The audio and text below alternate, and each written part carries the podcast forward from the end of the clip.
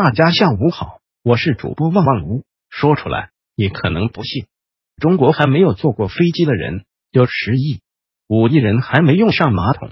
尽管旅游消费能力位居全球第一，买下了全世界百分之七十奢侈品，仍有十二点六亿中国人还没有护照。相比网上那些说走就能走的旅行，这些数字才是现实。三十岁有多少存款算正常？一万、十万还是一百万？公司里来了一个应届毕业生，第一天自我介绍就说，三十岁之前在海边全款买套至少一百平米的房子。和涉世未深的毕业生不同，他的组长陷入了焦虑。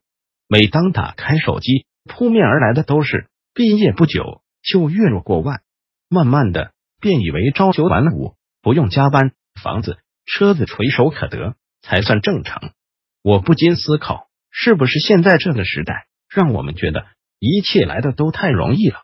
知乎上有一个话题正被讨论：当代青年生存路。其中一个问题是：二十四岁一事无成，迷茫焦虑，想知道该怎样从现状走出来？发现了吗？我们正逐渐被别人的富足生活所麻痹，总觉得。一毕业就出人头地才算有出息。二十五岁之前没有月入过万，就会被列入失败的行列，却忘记了大多数普通人生活的原本模样。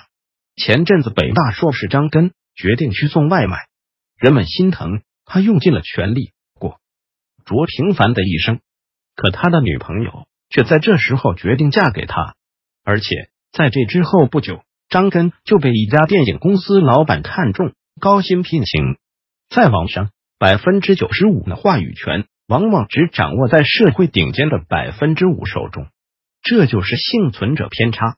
你看到的都是筛选后的结果，你看到的只是他们想让你看到的而已。之前我的一篇文章留言区有一条点赞很高的评论：我二十九岁没喝过星巴克，帮家里还了四十万外债。你会发现，关闭网络后。在环顾周围，那些每天打车上班，一天伙食费就要一百多块的人，都统统不见了。三年前，朱千佩因为网友随手拍的视频走红，身形纤瘦，却能一肩挑起千斤重担。有人可惜他的颜值，比起苦力，认为他应该过更好的生活。可他依然在物流业里乐呵的做一个平平无奇的搬运工。比起那些光鲜亮丽的高收入人群。朱千佩们才是城市里随处可见的存在，风雨无阻的送货小哥，餐馆里忙得团团转的服务员，商场的清洁工，还有办公楼下的保安，他们的生活质量从来不以喝了几杯手磨咖啡、打卡了几家网红餐厅来计算，相反，在意更多的是早餐要去哪家包子铺排队，下班后去菜市场买点什么食材，做上一餐丰盛的晚饭犒劳自己。我们常常被一些所谓的平均数据威胁，你都一把年纪了，还这么普通。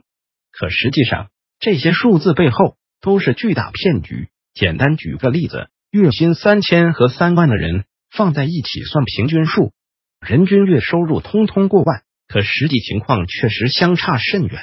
而根据二零一九年国家统计来看，当你月薪超过了五千元。就已经超过了全国百分之七十九以上的劳动人口。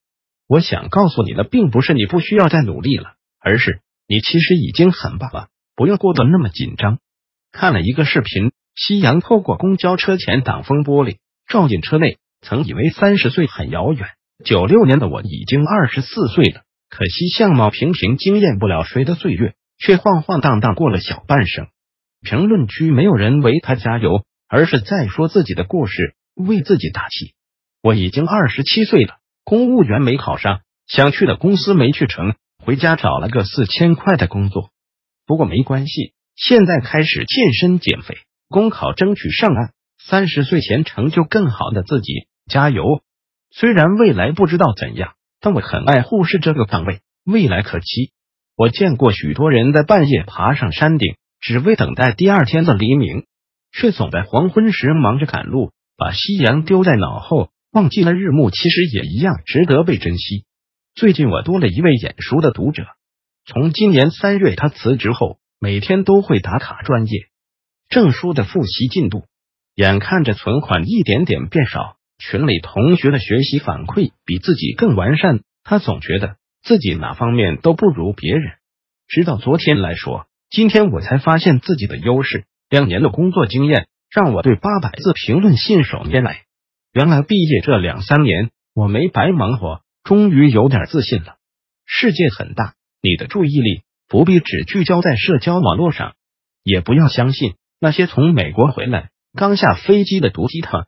毕业时，我爸对我叮嘱过很多事，唯有一句我记得格外清楚：人生是场马拉松，不同的是，每个人到终点都会有属于自己的勋章。期间你一定会有落后的时候，但别因为这一刻放弃，因为后面你一定还会有超过别人的机会。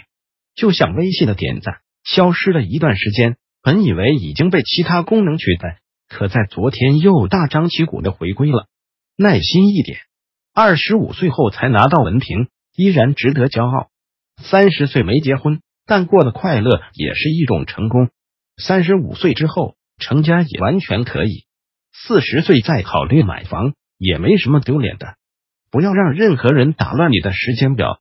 如果你觉得未来可期，可以点个赞，鼓励一下自己。生活从不是一成不变的，我们永远有机会变得更好。你我的人生。也绝不止步于网络上描绘的那一种样子。